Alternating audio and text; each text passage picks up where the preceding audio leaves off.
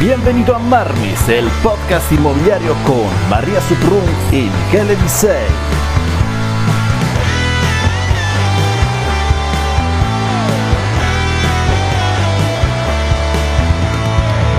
Bienvenido a otro episodio de Marmis Podcast. Hoy, ok, tengo un muy buen amigo, fantástica persona, creo que os va a encantar este, este episodio.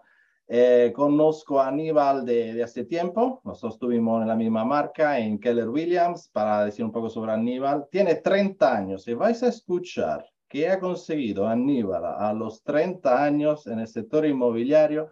¡Wow! Da vértigo. Y esto, y esto es cierto. Y la primera vez que conocí a Aníbal fue a través de mi coach, de, de Carlos Serrán, que me dijo, mira, tienes que conocer a Aníbal. Aníbal es esta persona, es un businessman. Tiene 26 años, pero tiene una cabeza de business. Tiene claro lo que quiere, cómo conseguirlo y, se ve, porque la trayectoria es, es increíble. Hoy eh, es socio, ¿vale? Con otra, con otra persona de All Partners, se dedica a fondos de inversiones, de inmobiliarias, tiene formación tanto a nivel nacional como internacional. Ha sido rookie del año cuando estaba con, con Keller Williams. El primer año fue el mejor agente inmobiliario en, uh, en Keller Williams, montó su equipo. Hoy ya se dedica a inversiones más grandes.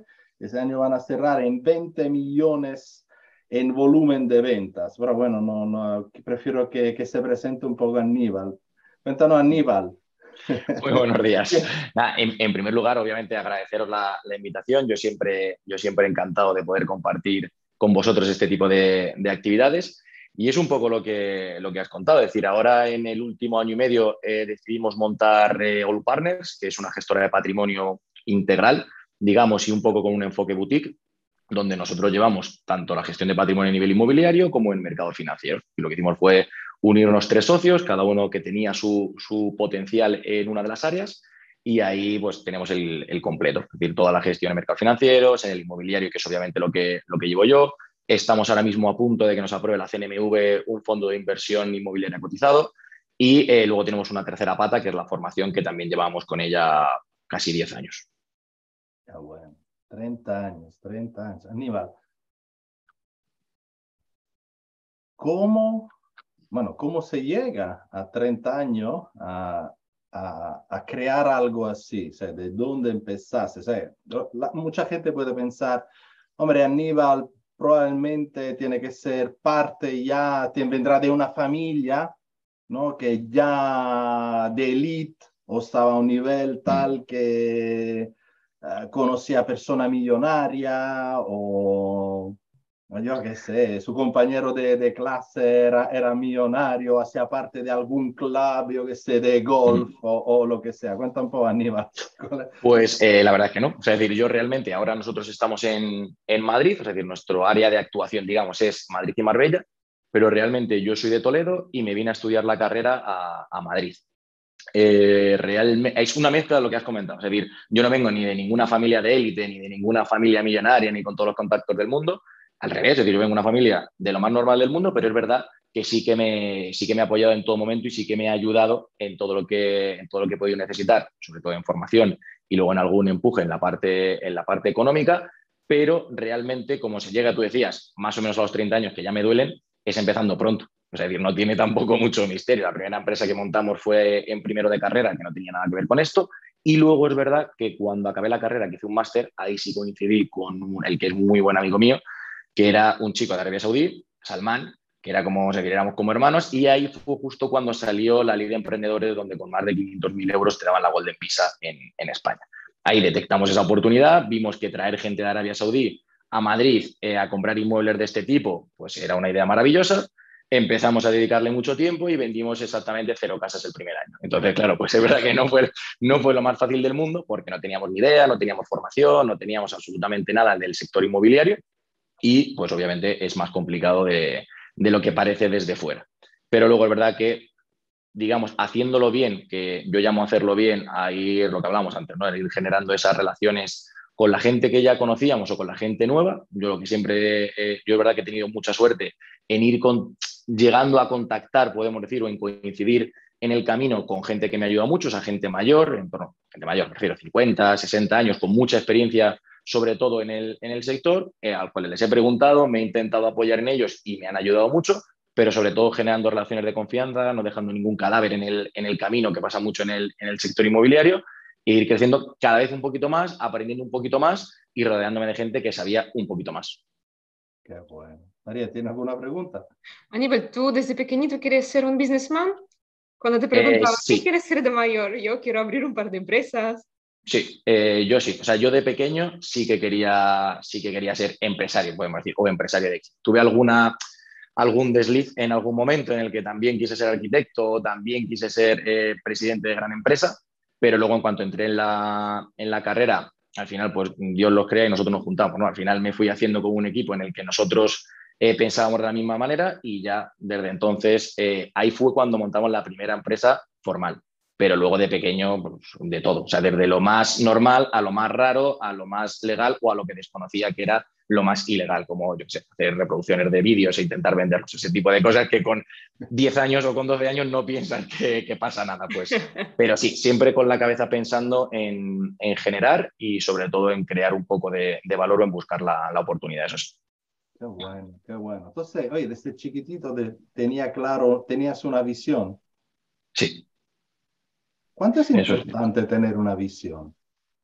Pues yo creo que es lo más importante, porque realmente creo que el tener una visión lo que te hace es tener una determinación o decir, oye, mira, yo lo que quiero es esto y que durante el camino, por lo menos eh, todo lo que conozco y últimamente lo hablamos mucho, creemos que es muy difícil crear grandes empresas y crear grandes empresas, sobre todo rentables, mucho más de lo que parece, porque todo el mundo cuando tú le conoces es, mira, eh, qué bien le va, que monta eventos y gana 200.000 euros al año, mira, qué bien le va, que vende en 20 países eh, en, todo el mundo. Ya bueno, pero es que qué bien le va, lleva 10 años comiéndose 16 horas al día, trabajando y demás, y hay muchos momentos, ya no solamente en el sector inmobiliario, que es especialmente, lo hablaba con un amigo mío el martes, creo que es un sector de desilusiones constantes. Es decir, cuando parece que va a hacer algo, pum, desilusión. Cuando parece que va a hacer, pum, desilusión. Constantes. Entonces, o tienes mucha determinación para seguir todos los días, pum, pum, pum, pum, pum, pum, remando, o no hay forma. Y solamente creo que puedes tener determinación si tienes una visión y saber dónde quieres estar a futuro, que es generalmente lo que yo hago siempre, que es pensar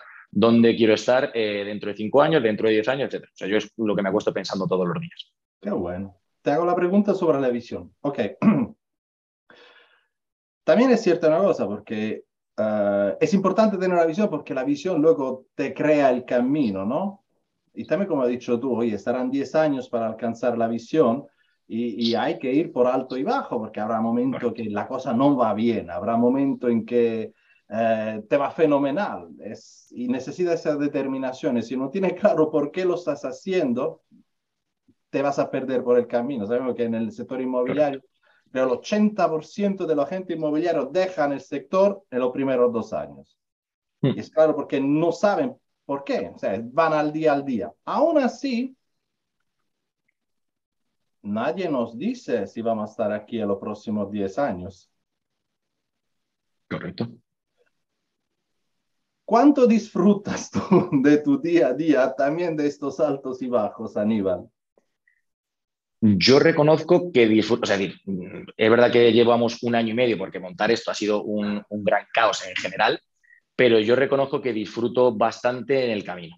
Disfruto mucho, mucho, que creo que es la única forma de, llegar. Eso lo aprendí con Gary Vee, o sea, con Gary Vaynerchuk, que es creador de contenido, empresario eh, eh, americano, pero creo que tienes que disfrutar el camino, porque si no hay demasiada pelea. Y yo es verdad que, y lo resumo muy, muy fácil, yo creo que lo hablamos eh, hace un año. Hace un año tuve un accidente, me abrí la, vamos, me tuvieron que abrir la cabeza porque se me hizo un, un coágulo, me tuvieron que operar de urgencia.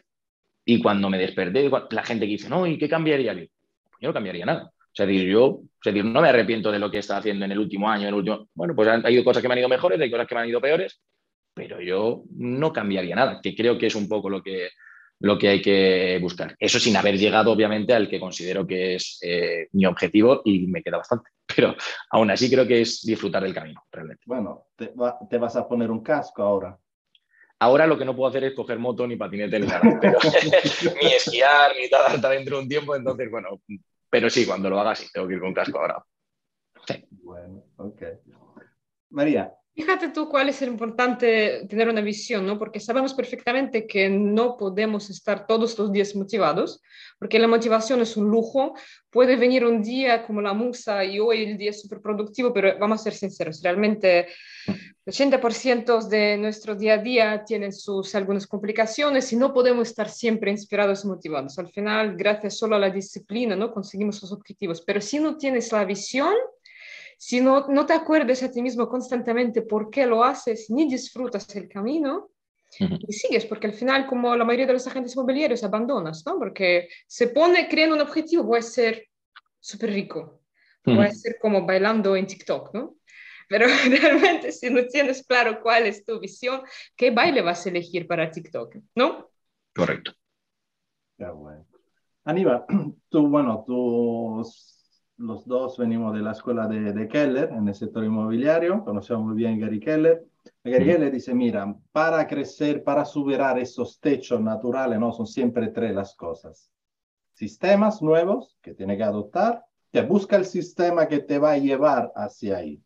Busca la herramienta que te van a llevar ahí y busca las personas que te van a llevar ahí.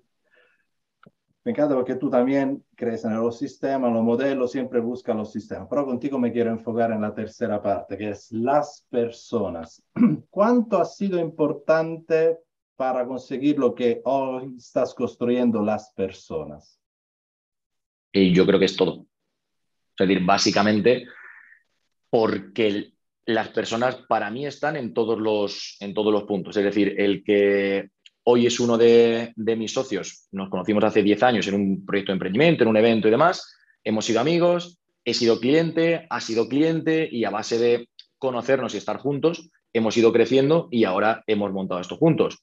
Lo mismo te digo, o sea, te digo con mi socio, te digo con la mayoría de nuestros clientes, si no el 100%, si no empieza siendo un amigo el que, oye, tiene una necesidad y se apoya en nosotros para, para solucionarlo, que obviamente se convierte en cliente, Pasa al revés, que es alguien que nos recomiendan. Por ejemplo, una de las últimas casas que, hemos vendido era de la tía de, un amigo nuestro. Y ahí lo que, en lo que se han convertido realmente es en amigos. Y lo hablamos hace poco, porque decían, oye, no, chicos, son gente vamos, mayor, tendrán 60 y muchos años, 70 años, y nos decían, oye, nos gustaría comer, etcétera. Por supuesto, y comíamos, y oye, es que no, nos sabe mal. Y nosotros encantados. Ellos estaban cómodos, nosotros estamos cómodos, y al final se crean esas relaciones que son las que te ayudan a crecer, porque ahora ellos han hablado de nosotros a, los vecinos del C, ellos vivían en el A, hablan a sus amigos, hablan de, es la forma de crecer porque ellos están encantados, en clientes, en socios, en toda la gente con la que yo me he podido rodear, en coach, gente como, gente como Leo, de la cual yo he aprendido muchísimo, gente como Carlos, el que fue nuestro coach, de la que yo he aprendido muchísimo, para mí creo que ha sido el 100% de, o sea, de por lo menos del avance y del, ir creciendo de uno a otro. Cuando he cambiado o me he movido ha sido igual, por una recomendación, por siempre ha sido eh, gracias a las personas y gracias a, las relaciones que hemos ido construyendo en, estos años. Qué bueno. ¿Casualidad o intencionalidad en crear estas relaciones? Pues mm, yo creo que es una, a ver, cómo diría una intencionalidad natural. Es decir, yo no trato bien a la gente y hago relaciones y soy honesto para que en un futuro eh, ganar dinero con ellos. Es decir, a mí no me sale. De hecho, yo lo hablaba el otro día, yo soy una persona que generalmente no me encantan las personas como definición. Es decir, no es, no es que yo sea un tío súper extrovertido, que con gente. Es decir, yo normalmente no es tan fácil que me sienta a gusto, que trabaje tal, pero intento, decir, hacer, abrirme en ese, en ese aspecto y luego, pues oye, ser honesto, que es como duermo tranquilo. yo lo hablaba con, lo hablaba con los chicos ayer el que es, mi, el que es nuestro gestor fiscal, el que es nuestro gestor en, todo y nuestro asesor financiero, de las primeras cosas que me enseñó es que por la noche hay que dormir tranquilo. Y el que tiene la conciencia tranquila duerme. Y el que no tiene la conciencia tranquila no duerme. Entonces, eso para mí fue, eso me enseñó con 18 años. El, para mí fue de las cosas más importantes y es lo que hago. Es yo hago las cosas bien, pase lo que tenga que pasar. Lo que es cliente, bien. Que luego se va con otro, pues oye, ¿qué le vamos a, qué le vamos a hacer? Pero, o sea, lo hacemos sin una intención, digamos, no sé cómo decirlo, es, es natural, o es que salgan las cosas, las cosas bien, pero obviamente sabemos que haciendo las cosas bien pasan luego cosas buenas. no tiene, más. yo, yo okay, pienso, cuando tú tienes una visión clara, okay, cuando tú tienes claro dónde quiero estar los próximos cinco años, también piensas en qué persona me tengo que transformar en el camino para llegar a, ser, a tener eso, porque al final, mira, me encanta eso, y, y seguramente eso lo, habéis, lo, has, hecho también con Carlos, ¿no? Al final, nosotros siempre pensamos tener, hacer y ser, cuando realmente ser, hacer y tener. O sea, para tener, la primera cosa te tiene que convertir en esta persona. ¿Ok?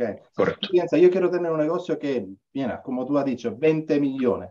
¿Qué persona tengo que ser? Y cuando tiene claro cuál es la visión, ahí donde tiene la intencionalidad para esta visión y automáticamente, naturalmente te vas a relacionar con este tipo de personas de forma natural. Es como cuando dice, bueno, la mujer embarazada, ¿por qué se dan cuenta de todo el mundo que está embarazada? O quiere comprar un coche rojo y de repente lo único que vas viendo son los coches rojos. Pero si no tiene esta visión, si no sabes por qué, esta naturalidad no va a ocurrir. Aníbal, ¿puedo, podemos, puedo contar algo? Podría contar algo que a mí me ha encantado. Tú me has dicho, no eres una persona extrovertida, o sea, no es que ser el ánima de la fiesta que entra en una sala de networking y, y charla con todo el mundo. Mm, lo haces, lo haces muy bien, eres capaz de hacerlo. Pero yo me acuerdo en un mastermind en Marbella, tenías tu propio equipo y contabas cómo tu fuente, la mejor fuente de generación de leads era una sala VIP en un local de Madrid. Y tú prácticamente hacías tu generación leads a partir de la medianoche hasta las seis de la madrugada. Y por supuesto el viernes tenía que dormir. El equipo sabía que tú el viernes no ibas por la mañana. Correcto. ¿Cuándo ha sido importante eso? Y para una persona introvertida, ¿cómo ocurrió? ¿Y cuáles han sido los resultados a, a largo plazo? ¿no? ¿Cómo lo tenía gestionado eso? Eh, sí, correcto. A ver, por un lado, yo soy eh, nivel introvertido en el sentido del que, como tú decías, yo puedo ir a un evento de networking, a los que he ido, muchos eventos de networking, y volverme sin hablar con nadie, lo cual, como concepto, no tiene mucho sentido, pero a mí me cuesta mucho esa apertura, ese inicio de conversación, ese romper esa, esa barrera inicial. A mí me cuesta muchísimo, y te digo, he ido a muchos eventos de networking y a muchos eventos en general donde no he hablado con nadie, porque obviamente si nadie me hablaba, pues, pues no había conversación. Pero es verdad que en esa parte de los, de los famosos jueves que, contábamos en su día, fue una época, ahora hemos evolucionado un poco esa parte, pero fue una época en la que tiene su, tiene su sentido. Es decir, yo no es que, como tú decías, yo sea el alma de la fiesta y salíamos y conocíamos a unos y a otros. No, realmente nosotros teníamos un grupito de gente muy cercana, que éramos cuatro, cinco, seis, seis amigos. Uno de ellos, una persona también muy, muy fuerte, con la que yo he crecido mucho hemos hecho también muchas cosas juntos y que ahora está muy cerca de, nosotros también, lo cual, lo cual agradezco, pero realmente nosotros salíamos a, esa parte de reservado de una, zona de terraza y demás, que era una parte muy, mucho más tranquilo, y nosotros salíamos a cenar, a tomar algo, donde en esa, en esa evolución, digamos, de la noche, como íbamos la mayoría de gente allí, pues realmente conocías a uno, conocías a otro, te presentaban, mira, este es, este, este no es, Aníbal se dedica, Aníbal hace, y luego eh, era una noche normal y corriente. Yo no soy ese tipo de gente que te presentan por la noche a la una de la mañana y te digo, no, porque soy agente inmobiliario, ¿por qué hago esto? ¿Por qué hago lo otro? No, nosotros nos conocíamos, se hacía esa, esa relación, no soy, como te digo, el típico vendedor ni el típico chapas que te cuenta su libro cada vez que te conoce, nosotros únicamente nos conocíamos, nos contábamos de qué iba cada una de nuestras películas rápido, este hace, este no hace, y luego ya está, la noche seguía. Y yo siempre decía, a mí no me gusta hacer eh, negocio ni generar negocio por la noche, me gusta conocer gente y luego al día siguiente, no exactamente el viernes, que efectivamente eh, a lo mejor tampoco teníamos mucho cuerpo, pero luego ya, pues la semana que viene, cuando correspondía, oye, pues tomamos un café, hablamos, nos sentamos, es decir, pero ya se rompía esa barrera de que nacer gente en un entorno, obviamente, de un perfil económico medio alto, donde, bueno, pues eh, la conversación fluía, las relaciones se hacían y luego, pues trabajábamos en algunas ocasiones con más veces y en otras ocasiones menos veces. Pero en una forma de conocer gente en un entorno cercano. Te digo, pues uno conocía a unos, otros conocía a otros y el círculo de tus relaciones se iba ampliando, pero eh, luego yo soy de los que considero que eso, que trabaja se trabaja por la mañana y las cosas se hacen bien en la oficina y en el, bueno, en el campo de batalla, es decir, en las, en las propiedades por el día. Por la noche, pues hombre, ampliábamos esas, esas relaciones y ahora, como te contaba, pues el modelo de negocio que hemos montado, puesto que nosotros funcionábamos así, nosotros directamente hemos montado unas oficinas con un restaurante abajo para literalmente comer, cenar y tomar un café, tomar una cerveza y tomar un vino con nuestra, con nuestra gente cercana. Esa ha sido la, evolución del negocio y esa es nuestra palanca. Qué bueno. Aníbal, ¿cómo encontraste, cómo descubriste que es la mejor fuente de leads para ti? Pues te diría que es porque es donde más cómodo, donde más cómodo me siento. Lo que comentábamos, es decir, yo soy una persona muy introvertida, pero como todas las personas, yo cuando, cuando lo cuento en general la gente dice, no, no puede ser, sí, pero yo como todo el mundo, yo soy extrovertido donde estoy cómodo o con la gente con la que estoy cómodo. La gente que es muy tímida cuando está con su familia, cuando está con sus amigos, también es extrovertida, también es, decir, es abierta, es, es diferente a salir y hablar en público o salir y ponerte a llamar por teléfono, es muy, muy diferente. Y una vez que ya estamos en un ambiente más templado, más, es decir, más cercano, ahí yo sí me, sí me desenvuelvo bien. Es decir, en las distancias cortas si es algo donde yo estoy cómodo y como yo también es verdad que confío que la gente no te va a contratar por ser su amigo ni por ser el más simpático, creo, en el nivel en el que estamos eh, a, día de hoy en 2022. La gente te contrata porque se siente cómodo contigo y porque sabes eh, lo que haces. Es decir, tienes que ser una persona agradable al trato y que genera confianza y tienes que ser una persona profesional. Es decir, yo cuando eh, mis amigos me recomiendan o cuando nuestra gente de nuestro entorno o incluso al equipo lo hablamos, es yo no quiero que me recomiendes por ser tu mejor amigo, yo quiero que me recomiendes porque dentro de tus amigos soy el que mejor lo hace o dentro de la gente que puedes conocer soy el que mejor lo hace, pero no por simpático, sino porque te voy a conseguir los mejores resultados al margen de. Es decir, creo que son dos cosas que tienen que ir de la mano, pero que es tan importante una como otra. Qué bien, qué bien. Entonces, mira, una cosa que me ha gustado es, mira, el negocio no lo hacías el jueves por la noche. ahí prácticamente es, conocían gente nueva, pero luego me ha dicho, oye, pero ¿cómo se cultiva? Porque eso es lo que ocurre muchas veces con los extrovertidos, que son fantásticos, son el alma de la fiesta, pero luego no son capaces de cultivar esta relación. O sea, a lo mejor conocen, tienen 2.000 personas, 2.000 amigos, lo que, entre comillas, amigos, ¿no? Mm. O seguidores o lo que sea, pero luego no son capaces de cultivar. Tú has dicho muy bien, ¿no? Al final nunca habláis de negocios. Es, bueno, me doy a conocer, me presento, pero mm. luego era los días después, el café. ¿Cómo organiza eso? O sea, ¿cómo, cómo tienes, te viene de forma natural bueno, me imagino ahora sí, por un hábito, pero ¿sabes? la cultivación, eso, la importancia de cultivar la relación a largo plazo.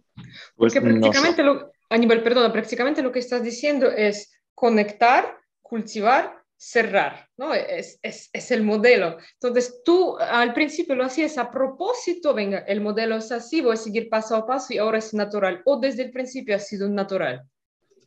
Yo diría que desde el principio ha sido natural, pero sabiendo eh, lo que estábamos, a decir, sabiendo lo que hacíamos, obviamente. Es decir, el, salir, el conocer, el todo esto, sí que lo hacíamos eh, a, propósito, digo, con ganas y porque era natural, porque yo considero que tienes que estar cómodo con lo que, con lo que haces, pero, pero sí, yo creo que ahí siempre ha, sido, siempre ha sido algo natural. Y lo único que a la hora de cultivar, que era lo que, lo que decíais, nosotros tenemos dos vías, o yo soy muy fiel creyente, digamos, de dos vías, que es la del café, o la del café, o la de vernos, o la de tomar algo, la de, al final, si la gente suele estar siempre en los mismos sitios, por lo tanto, casi siempre sueles coincidir con la misma gente. A lo mejor no hoy ni a comer el miércoles, pero si tú te mueves en 5, 6, 7 restaurantes y en, un, y en un barrio concreto, pues a lo mejor no coincides hoy, pero coincides dentro de un mes y medio. Eso por un lado. Y luego, por otro lado, en cuanto a las redes sociales, yo soy de los que cree que tienes que estar ahí, es decir, que tienes que estar ahí y la gente, la gente, la gente consume, sea, que la gente ve eh, tus historias y la gente ve tu Instagram y yo cuando daba la formación en, Keller Williams, yo siempre lo explicaba, yo creo que la gente te tiene que ver a ti, sea, decir, el montar una página, o sea, una página, el montar un, sí, una página, una cuenta profesional de, Instagram donde solamente eh, publicas eh, nueva captación, nuevo no sé qué, nuevo tal, al final la gente, pues es que ni siquiera yo, que me encantan las casas, ni siquiera yo sigo a mis amigos en esa parte. Yo en las redes sociales la gente las tiene para ver a las personas, para ver lo que hace, para ver que te vas de vacaciones, para ver que te has comprado un coche nuevo, para ver lo que es tu vida personal y a ti como persona. Luego lo que tienes que hacer es transformar esa parte en el negocio. Es decir, si luego tú metes un vendido, un, nuevas visitas, un, compartes esa parte profesional de tu vida es como la gente te tiene en mente. Y al final cuando habla contigo te dicen, oye, pues es que he visto que te va muy bien, he visto que tal, ya he visto que... Entonces siempre te tienen ahí un poco ubicado en la parte personal y profesional de las redes sociales más el verte. Es decir, es una manera de alimentar de manera no tan agresiva ni tan intrusiva de llamar todo el rato y decir, oye, que soy, que, oye, que, hago, eh, que soy agente inmobiliario, oye, que vendo casas. Es decir, es un poco mantener informado a, a la gente, eh, pero que elijan ellos cuando, cuando lo saben o cuando lo consumen o cuando te preguntan. Qué bien. A mí me gusta porque me ha dicho, mira, al final el secreto es elegir cinco o seis restaurantes. Sí, yo soy fiel creyente de que la gente va siempre a los mismos sitios, porque es donde te sientes cómodo. Qué bueno, qué bueno. Ok, mira, hay una cosa cuando hablo con algunos agentes, ¿no? Que dicen, mira, ¿por qué, ¿por qué trabaja este, este tipo de producto? 100 mil euros, 150 mil euros. Mira, eres muy bueno. Mira, tienes muy buen marketing, muy buen sistema, eres honrado, eres capaz de comunicar, uh, sabe vender el inmueble. ¿Por qué no vas a, o sea, ese mismo servicio que es top, hay un, puede interesar también a personas que tienen vía de un millón, dos millones, o un negocio, lo que sea. Y muchas veces partimos con la creencia limitante, ¿no? Dice, ya, pero yo no hago parte, o sea, no, no tengo la casa de un millón, o sea, ¿cómo yeah. puedo yo ayudar a una persona como eso, no? Y, y, es romper esta barrera. Me gustaría saber, Aníbal, ¿cómo rompiste tú esta barrera? No, porque tú hoy en día vendes, trabajas con inversores, trabajas... Sí ¿Cómo se rompe o sea, esta barrera? Yo creo que es, a ver, sí que creo que la conversación no es igual eh, o normalmente no es, no es igual por muchas razones en casas de 100 a 200 o de 2 millones, es decir, porque es verdad que a lo mejor o las similitudes o las formas o los materiales o hay, hay mucho, o sea, la conversación creo que es diferente o la forma de conectar creo que es diferente, pero creo que si tú prestas un buen servicio en las casas de 100.000, prestas igual de buen servicio en las casas de 1.500.000 y probablemente te puedas adaptar al trato o demás. Que, o sea, digo, nosotros vendemos casas de 150.000, vendemos casas de 2 millones, ahora estamos cerrando una de 8 y hemos vendido edificios. O ahora, bueno, de hecho ahora sacamos otro edificio. Hay edificios pequeñitos de 500.000 y hay edificios más grandes de 10 millones, pero realmente tratas con personas que volvemos siempre a, a lo mismo y es sentirte cómodo. Muchas veces es verdad que nos da miedo el, oye, es que yo no voy a saber, yo no tal, o van a ser personas, personas que tienen casas de 10 millones son igual de agradables, igual de buena gente, igual tal, que las casas, la gente que tiene casas de 200.000, es decir, porque son gente exactamente igual. Es verdad que muchas veces el perfil quizá está más relacionado con una, es decir, ya digo, con otra conversación, es decir, cuando tienes que preparar, eh, cuando tratas con inversores, pero al final tienes que hablar de proyecciones, tienes que hablar de rentabilidades, tienes que hablar de otra serie de conceptos que si no estás preparado, es verdad que Mm, te pillen un renuncio que no se salva un poco con la parte comercial. Es decir, creo que eh, el que tiene una casa de un millón, dos millones, tres millones, normalmente es una persona también que sabe mucho. Entonces no le vas a eh, bailar con la parte verborrea comercial de no, te cuento, no, proyecciones, porque probablemente sepa mucho que por eso tiene una casa de tres millones. Entonces, claro, si tú te crees mucho más listo, probablemente no, no vayas allá y yo creo que tienes que hablar, como siempre, de datos, tienes que hablar de servicio, tienes que hablar de, de, bueno, de lo que realmente es bueno para él no tiene, no tiene mucho más. Y, y, nosotros, a, perdón, a mí, a que no te respondí a la, última, a la última pregunta, y como nosotros la vencimos fue, como siempre que es, a través de referidos o amigos. Que en vez de tener una casa de 300.000, pues tenía una casa de un millón y medio.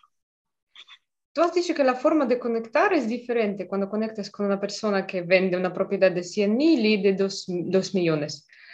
¿En qué hay diferencia en la forma de conectar? En la forma de conectar eh, me refiero a la hora de, eh, de, establecer quizá esa, de establecer quizá esa relación. Vale, yo quiero conectar con la gente que tiene vías de dos millones. ¿Qué tengo que hacer? Yo también soy introvertida. Dime, ¿qué hago?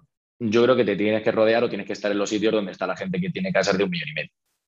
Te digo, si tú estás, si tú estás en tu casa y ya, o sea, es muy difícil, o en tu oficina o en tu barrio donde hay casas de 200.000, es muy difícil que des el salto a de 2 millones. Si tú te mueves en ambientes o tus amigos tienen casas de 200.000, tu círculo, me refiero, tu esfera de influencia, es difícil que llegues a las casas de 2 millones. Yo creo que tienes que rodearte o tu entorno tiene que ser de gente que tiene o que conoce o que se rodea de, de propietarios o de, de, casas de 2 millones.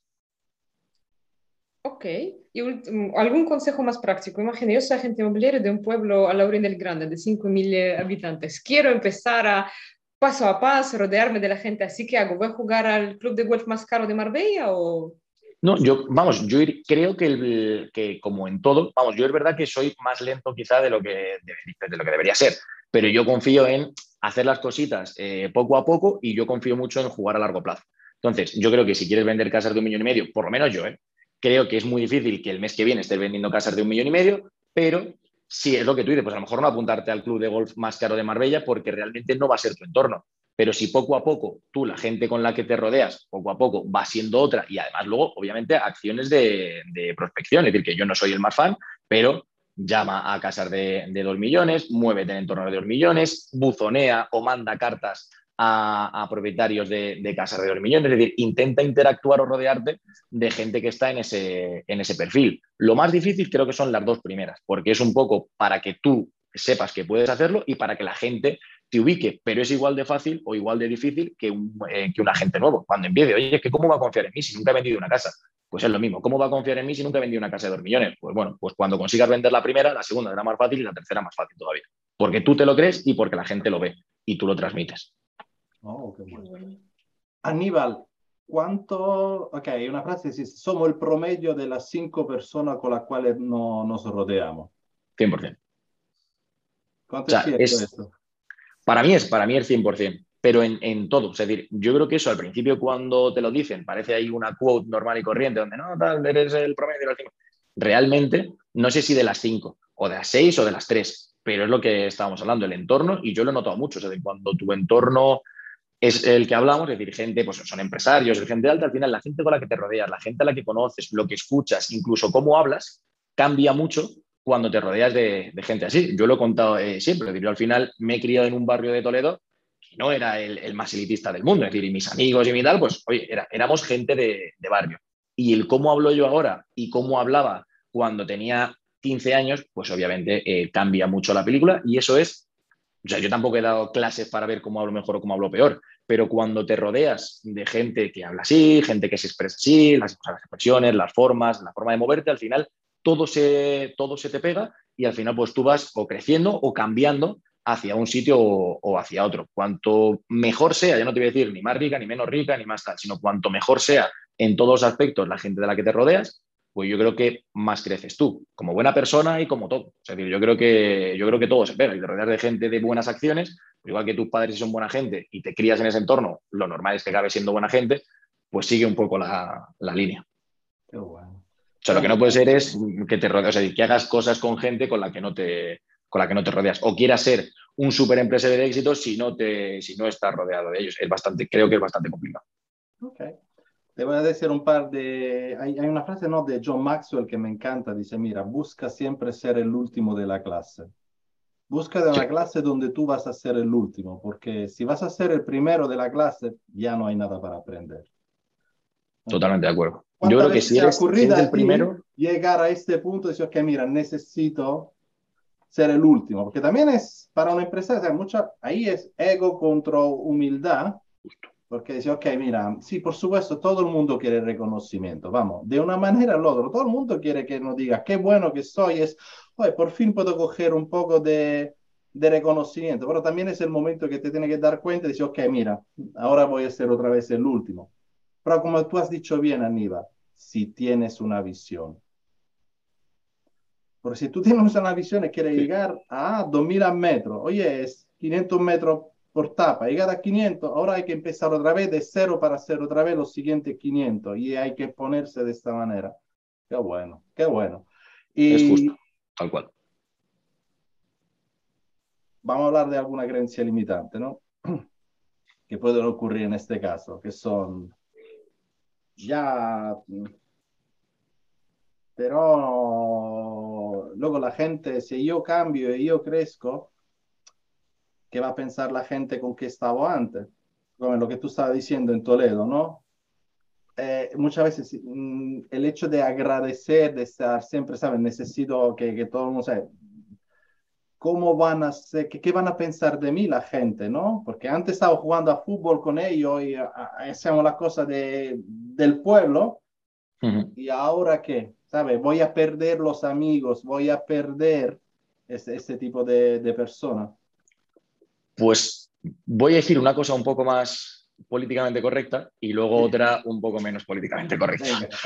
yo creo que el, creo que el crecer o el cambiar o el salir de, tu entorno de siempre no deberías cambiar en lo, es decir, en la esencia. Es decir, creo que al final es el mismo. Otra cosa es que tú te vayas fuera y luego empieces a mirar por encima del hombro, porque luego cuando empiezas a vender casas de 2 millones, luego digas, mira estos que venden casas de, de 200.000. Creo que eso es que has cambiado, o sea, no es que has crecido, es que has cambiado para mal, si cambia esa parte de, esencia o la parte más, más humana, pero también creo que si tú creces y te sientes cómodo con nueva gente, con nuevas conversaciones, con nuevas aspiraciones, con nuevas actividades, con otra nueva y la gente lo empieza, la gente anterior lo empieza a ver mal, si la gente no se alegra de que tú hayas crecido, de que tú tengas cosas mejores, un coche mejor, o de que juegues al golf y ahora te ven como un eh, que va a jugar al club de golf, entonces probablemente a lo mejor no eran relaciones tan sanas si no se alegran de que te, de que te vaya mejor, siempre y cuando obviamente tú mantengas la esencia y no te hayas convertido en un estúpido.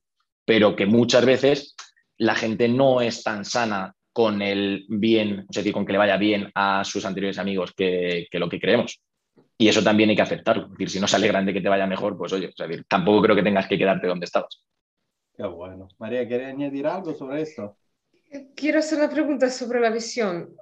Todos tenemos algún tipo de la visión. Tú, tu propia visión, ¿tú te la recuerdas todos los días? O sea, tú te levantas pensando, ok, teniendo esta imagen en la cabeza de próximos cinco años o de diez años. ¿Cuántas veces, perdóname, con cuánta frecuencia tú te recuerdas intencionalmente, piensas en tu visión? Yo reconozco que por las mañanas no soy nadie, o sea, es decir, a mí me cuesta madrugar una barbaridad y yo digo, pues si, no quiero hacer nada con mi vida realmente, pero bueno, me acabo, me acabo levantando. Yo cuando pienso en mi visión es por la noche, es decir, ahí sí que yo eh, me pongo, es lo que decíamos, es decir, me imagino cómo, cómo me gustaría estar dentro de cinco años o dentro de diez años. Es decir, qué voy a hacer, con quién voy a estar, cómo va a ser el, el, negocio, cómo va a ser un miércoles por la tarde, cómo va a ser un jueves por la mañana. Es decir, ahí sí que me lo imagino literalmente, es decir, el, el paso a paso de cómo va a ser. Reconozco que así me, duermo bastante bien y siempre tengo ahí esa visión a, futuro que obviamente va modificándose o poco a poco o mucho con el, con el tiempo. Obviamente no es la misma ahora que a lo mejor eh, hace 10 años, pero o hace 5 o hace 3. Pero yo es verdad que todas, todas, todas, todas las noches eh, eh, me acuesto pensando en ello y también reconozco que yo soy muy fan de los socios, o sea, creo que hay veces que salen bien y veces que salen mal, pero creo que en el camino, y cuando digo socios me refiero a socios empresariales y a socios en la, parte personal. Creo que cuando compartes visión con un socio en la parte profesional o con una pareja, si la visión es similar, creo que es mucho más fácil, porque al final hablas de ello, hablas de futuro, te imaginas un futuro, te pones objetivos, te pones seguimiento, es decir, esa conversación se convierte en algo diario realmente, eh, y entonces creo que es mucho más fácil tenerla presente y saber por qué, por qué peleas o por qué discutes o por qué pasas un, un día a veces mejor y a veces, a veces peor. Pero eh, creo que ayuda mucho tener un compañero de camino o ir con un compañero de camino. Hablando de equipo, ¿cuántas veces compartís la visión con el resto del equipo? Pues nosotros, desde que montamos, es decir, es verdad que cuando montamos este, este nuevo proyecto, la idea era ser bastante transparentes y que todo el equipo sepa cómo va la empresa. Es decir, que la parte de finanzas sepa cómo va la parte de inmobiliaria, que la parte de audiovisual sepa cómo va todo, por un lado, porque creemos que si conoces todo lo que está pasando en la empresa, puedes aportar mucho más. Y por otro lado, porque, porque, porque creemos que todo el mundo tiene que estar enterado de cómo van las cosas, porque así teniendo contexto es como no se crean los malentendidos que puede haber a lo largo del, proceso. Y nosotros todos los lunes hacemos un desayuno a media mañana, donde o sea, se junta todo el equipo en una sala y ahí compartimos, oye, pues cuáles han sido los avances de la semana pasada en el sector inmobiliario. Pues hemos captado esto, hemos empezado a trabajar con este cliente, estamos esperando a ver qué pasa con esto, tal. Financiero, cómo avanza el fondo, cómo avanza todo lo que va viendo, el contenido que se va a crear, todo lo que ha salido, es decir, todos los hitos, digamos, medio destacables de la, de la semana anterior se comparten con, con, todo el equipo para que todo el mundo sepa cómo van todas las áreas. Qué bueno, qué bueno. Y ahora lo que vamos a meter son los objetivos. Es decir, oye, cuáles serán los objetivos y cómo vamos con respecto al objetivo mensual y con respecto al objetivo anual, para que no sea solamente, digamos, información cualitativa, sino también cuantitativa, es decir, que sepamos cómo son los números, cómo va la empresa, cómo vamos todos y el camino hacia dónde vamos todos. Qué bueno, qué bueno. Estábamos justo estábamos hablando de esto antes, ¿no? ¿Cuál es el, la realidad de muchos gerentes inmobiliarios empresarios inmobiliarios que tienen una agencia es no tener ninguna visión, o sea, no, no, no tener una empresa tener más, más que nada una ocupación, ¿no? Empezar a entrar ahí y, bueno, ¿qué vamos a hacer hoy? Bueno, tú tienes que hacer una captación, tú qué tienes que hacer, no, no tener nada claro sobre lo que tenemos que hacer. ¿Qué opinas sobre esto, Aníbal? O sea, tú estás, en el sector inmobiliario y, y has tenido manera de hablar con muchos, con muchos empresarios. A ver, yo es verdad que he hablado con muchos, pero es verdad que también muchas veces hemos estado sesgados, digamos, porque al final mi forma de pensar, yo lo reconozco abiertamente, donde más he crecido y donde más he aprendido en el mundo inmobiliario, en el 95% ha sido en Keller Williams. Entonces, toda mi formación y toda mi forma de verlo es la forma que tiene el, sector americano, que creo que es eh, lo que se necesita cambiar en España. Creo que es la forma en la que se concibe el, modelo inmobiliario o el modelo de empresa inmobiliaria en, en España. Y creo que hasta que no cambiemos parte del planteamiento de cómo, se, de cómo se ve, no va a cambiar en lo más operativo. Me refiero en la forma de captar, en la forma de crecer, en la forma de transmitir al equipo, en la forma de transmitir al cliente, en la forma de prestar un servicio al, al cliente. Creo que hasta que no cambiemos un poco más hacia no porque no creo que sea mejor ni peor ¿eh? la forma de verlo en el sector americano, creo que es más honesta con el, con el cliente. Es decir, creo que cuando yo eh, doy alguna formación o cuando yo hablo con, los equipos, y vamos a decir con nuestro equipo, con gente que se incorpora nueva, o incluso cuando tenemos charlas o, cafés con compañeros del, sector, creo que si tú te planteas el servicio inmobiliario con el cliente como foco, es decir, ¿tú por qué captas en exclusiva? ¿Porque es más fácil para ti venderlo porque tienes más garantía o porque crees que es la mejor forma para el cliente? ¿Tú crees que el cliente te contrate a ti, que era lo que decíamos siempre al principio? ¿Crees que tú eres la mejor opción para el cliente? Ya no como persona, sino como tipo de, servicio. ¿Crees que el cliente debería contratar? Porque yo, a mí mi abuela cuando me llamó, que esta historia la cuento siempre, mi padre, oye, que la abuela va a vender tal en el pueblo, y oye, ¿podrías hacer otro? Oye, yo no puedo hacerlo, pero busca una agencia que haga esto, esto y esto, es decir, que trabaje en exclusiva, que lo haga así, que lo haga tal. Y lo hago pensando que la forma en la que nosotros lo hacemos es la forma que me gustaría que, o sea, que lo hicieran con mi abuelo, que lo hicieran con mi tal. Entonces, hasta que no pensemos que nosotros, o sea, hasta que no pongamos al cliente en el, foco de todo, creo que no va a cambiar el, concepto. Porque las agencias quieren captar o quieren coger o quieren hacer el negocio de una manera, como hablamos con los, con los equipos. Es decir, ¿qué es lo que yo quiero? Vale, lo que quieres tú está muy bien, pero ¿qué es lo que es bueno para, para el cliente y cómo puedes hacerlo tú, eh, digamos, en tu beneficio o para tu poder, obviamente, servir? No vas a ser una ONG, pero para tú eh, darle la vuelta a cómo se plantea. Y creo que es cuestión de, creo que es cuestión de planteamiento. Mm, Aníbal, yo, yo, yo, pienso que llegas a un punto tal que tienes que decir, ok, ¿eso es un hobby para mí, tener un negocio inmobiliario, o es un negocio, es un business? Y, y, y, cuesta, cuesta entrar en esta mentalidad de empresarial, ¿no? Cuidado, cuando hablamos de empresarios, todavía yo pienso que no lo sé, puede ser, es, es, una opinión, pero me imagino que aquí todavía por el hecho que son autónomos, es, oye, mira, de sobrevivencia, ¿cómo voy a, sacar, cómo llegar a final de mes? No hay una estructura, no hay un sistema y hay personas que le va bien por una cuestión de, de capacidad natural de poderlo hacer, pero no hay ese estudio que, mira, quiero, ok, hay mucha formación en temas de cómo captar una propiedad, cómo hacer un open house, cómo hacer. Pero cuando luego tú hablas con un empresario, es cómo gestionas un business. Cuidado, cuando hablamos de business te hablo, oye, ¿cómo manejas el dinero? Tienes el control sobre el dinero, sabe cuánto dinero necesita para sobrevivir, sabe dónde tienes que invertirlo, cuánto va en generación de leads, cuánto en nómina, cuánto eso, qué modelo estás utilizando. Que, o sea, eso no existe en España, aparte, bueno, en, ah, si, te coge el MRA que te lo explica, cómo reclutar, cuál es tu propuesta de valor, cuál es la visión de la empresa, por qué una persona debería trabajar contigo, por qué debería quedarse contigo. O sea, al final todo es, de lo que hablo, todo dinero. Bueno, le ofrezco un 70% de comisión, yo le ofrezco un 75%, se claramente, ¿no, Aníbal?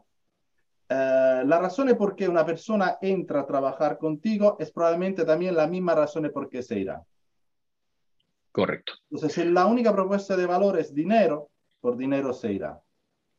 No sé si tú conoces el libro de Simon Sinek, Simon Sinek, El juego infinito, que es de verdad lo que te lo aconsejo, es estupendo. Es, mira, todos jugamos en un juego finito con regla, prácticamente dice, mira, esas son las reglas y eso es el fin del juego. Una vez que acaba el juego, empezamos otra vez con otro juego, con otra regla.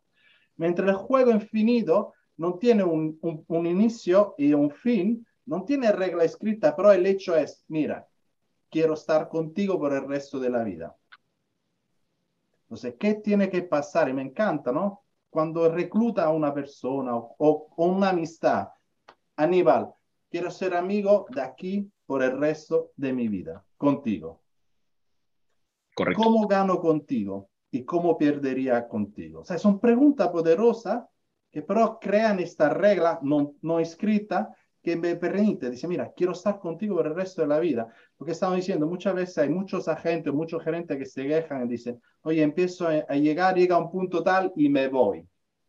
¿Eso por qué? O la agencia, o yo qué sé, el empresario jugaba con un juego finito. Tenía un plan de acción para la gente hasta que facturara 200 mil. No tenía un plan de acción y formaciones para que pudiera ganar un millón. Y probablemente esta persona quería ganar un millón Correcto. Yo. Sí, acaba, que yo ahí creo que hay que conocerse muy bien en el, equipo. Es decir, yo creo que tienes que conocer eh, personalmente, me refiero, para mí es que vuelvo a lo mismo. Es decir, eh, la parte de relación creo que es, muy importante, conocer qué quiere, conocer qué le motiva, conocer qué. O sea, qué es lo que está detrás de ganar más, ganar menos, condiciones mejores, condiciones eh, peores, porque lo que es bueno para uno a lo mejor no es importante para otro y que también eh, el equipo te conozca a ti, en ese caso como, como gerente. Es decir, yo creo que es muy importante conectar. Yo es verdad que tenemos la suerte, entre comillas, de que aquí todo el equipo, o sea, somos, somos amigos, es decir, hay relación, es decir, igual que trabajamos juntos, nos vamos a comer, nos vamos a cenar y nos vamos de viaje, es decir, hay mucha relación que yo creo que es, es la clave y creo que tiene que ser también algo muy parecido al, al lo diré, a la relación y a los contratos con los clientes, o por lo menos como nosotros vemos el contrato con los clientes. Es decir, es una exclusiva. ¿Es, ¿Qué es? ¿Cuatro meses, seis meses, dos meses? Sí, da igual. Es decir, realmente, da igual que pongamos seis, que pongamos cuatro. En el momento que no estés cómodo, rompemos el contrato y ya está. Es decir, porque no vamos a seguir trabajando, porque no vas a enseñar tu casa, porque van a ser todo pegas y se va a complicar. Y yo no quiero trabajar con gente que, es decir, que no está cómodo con, nosotros, pero no por ego ni por orgullo, sino que, oye, pues ya está, será porque yo no he hecho bien mi trabajo o porque no lo he comunicado de manera correcta como para que pienses que ahora tienes otras alternativas mejores. Entonces, nosotros queremos ser, lo que decía, siempre la mejor versión para el cliente o la mejor opción para el cliente y para el equipo. Es decir, que el equipo que se queda es porque se quiere quedar. Porque es lo que tú decías, es decir, en, algunas marcas que se quedan con el 50 o te cobran el 50, el 70, el 30, realmente da igual, porque mientras te están dando el valor que tú consideras adecuado, a ti no te pesa lo que estás pagando o lo que te están cobrando. En el momento en el que ya no te empieza a encajar, ya sea porque o tú subes tus objetivos o tus estándares o la misma empresa los baja o corta algunas de las cosas que te había prometido, entonces cuando ya no te empieza a salir rentable ese 30, 40, 50%, da igual la cantidad que sea, porque ya te duele en cada euro que, cada euro que ganas y repartes, ya te duele. O cada cosa que haces ya le ves es aquel que es que esto es así, es que esto yo no haría. Entonces ya empiezas a ver las pegas en todo y no estás cómodo. Entonces, ¿para qué vas a buscar cómo retenerlo? Yo creo que al final la mejor opción es buscar que la gente esté cómoda. Clientes, equipo, socios, todos. Es decir, si no intentas que el entorno, es decir, que el entorno, que la situación sea cómoda, creo que al final se vicia y la gente se va, de una forma o de otra. Totalmente de acuerdo, Aníbal. Me encanta, porque tanto cuando tú, mira, a mí me encanta cuando iba de captación, le decía, mira, cuidado, eso es soltanto mi tarjeta de presentación. Mi objetivo es que tú te conviertas en mi cliente a vida. A eso estoy jugando. Por eso te voy a dar todo lo que pueda hacer, pero realmente yo quiero que tú te conviertas en mi cliente a vida. Lo mismo cuando yo empiezo una relación o alguien que empieza a trabajar. Mira, te lo digo claramente. Yo quiero que tú de aquí no te marches. Y tiene razón. ¿Cuándo es cuando se marchan? Número uno, por supuesto, no tiene propuesta de valor. Número dos, no tienes una visión clara. Y puede ser lo que tú estás ofreciendo es limitado, es este juego finito, ¿no? De aquí a aquí. Y puede ser que la persona que llega dice, mira, he conseguido 200 mil, pero quiero más, más, quiero saber más, quiero aprender más y ya no puede. Por eso que es fundamental, como tú has dicho, el líder tiene que tener una visión y la visión del líder tiene que ser siempre más grande de todas las personas que se quedan ahí dentro. Y constantemente el líder lo que hace con la visión está obligado a empujarlo más lejos. O sea, tu objetivo de 10 años, probablemente a 5 años ya lo ha aportado otra vez a, más, a 10 años aún más grande. O sea, nunca llegamos a la visión, lo que tú has dicho. ¿no? O sea, necesitamos la visión para marcar el camino. Pero realmente nunca podemos llegar a esta visión. Claro, porque probablemente cuando llegues, como tú bien dices, unos años antes, unos meses antes, ya hayas ampliado, ampliado o por lo menos modificado hacia allá, hacia acá, hacia acá, pero yo no creo que llegue un punto, aunque es lo que todos pensamos, pero yo no creo que llegue un punto en el que dices, he llegado, soy feliz, ya lo tengo todo. No, es decir, al final, pues llegarás, estarás más cómodo, estarás menos cómodo, pero hay que aprender, lo que decíamos antes, hay que aprender a estar cómodo y a estar eh, feliz en, el, en la búsqueda de, esa, de ese objetivo. Y obviamente la gente que está contigo tiene que como mínimo tener lo que tú, es decir, son dos cosas diferentes, obviamente. El, equipo tiene que estar dentro o caber dentro de esa visión, porque si es mayor o superior, eh, eh, empieza a desconectarse, pero a la vez rodearte de gente, que era lo que hablábamos, donde su visión sea mayor que, vamos, yo creo, su visión sea mayor que la tuya o su ambición sea mayor que la tuya, porque probablemente crezcas más que si te rodeas de gente que su visión es más pequeña. Totalmente, totalmente. Bueno, Aníbal, muchísimas gracias por, eh, por tu tiempo, de verdad, lo valoramos mucho. Aníbal, si alguien te quiere seguir, dime dónde te puedes seguir. Nosotros, las principales es Instagram, donde me podéis encontrar con que ahora lo ponéis algo, es arroba aníbal barra baja vd. Ahí sí que, ahí sí me podéis seguir en owl.partners o en LinkedIn exactamente los mismos nombres. LinkedIn Aníbal Vera Domínguez y LinkedIn en, en All Partners. Ahí podéis seguirnos toda nuestra actividad profesional y personal. Es lo que, es lo que puedo contar. Y si alguien quiere venir a, a, vernos en Madrid y a lo mejor poder comer algo ahí, como has dicho tú, que tenéis abajo, tenéis Aquí tenéis vuestra casa. Nosotros estamos en la calle Juan Bravo, eh, número 43. Es un palacete blanco donde está nuestra placa, obviamente, de, de All Partners y luego en la parte de abajo tenemos la Trattoria Casavito, que la verdad que es un italiano donde se come muy, muy, muy, muy bien. Así que espero, obviamente, tu pronta valoración, tú que sabes más de, más de comida italiana que yo, pero es verdad que es, eh, aquí es, la idea es que la gente se sienta como en casa, es ese concepto casa Vito, casa de, nuestro tío italiano, que es el que, el que está con nosotros y es como un poco el fin que buscábamos nosotros, algo divertido y algo con, con, alegría y esencia, tanto en, la parte, o sea, tanto en la parte de ocio como en la parte más de negocio. Pues Aníbal, muchísimas gracias por, tu tiempo, muchísimas gracias.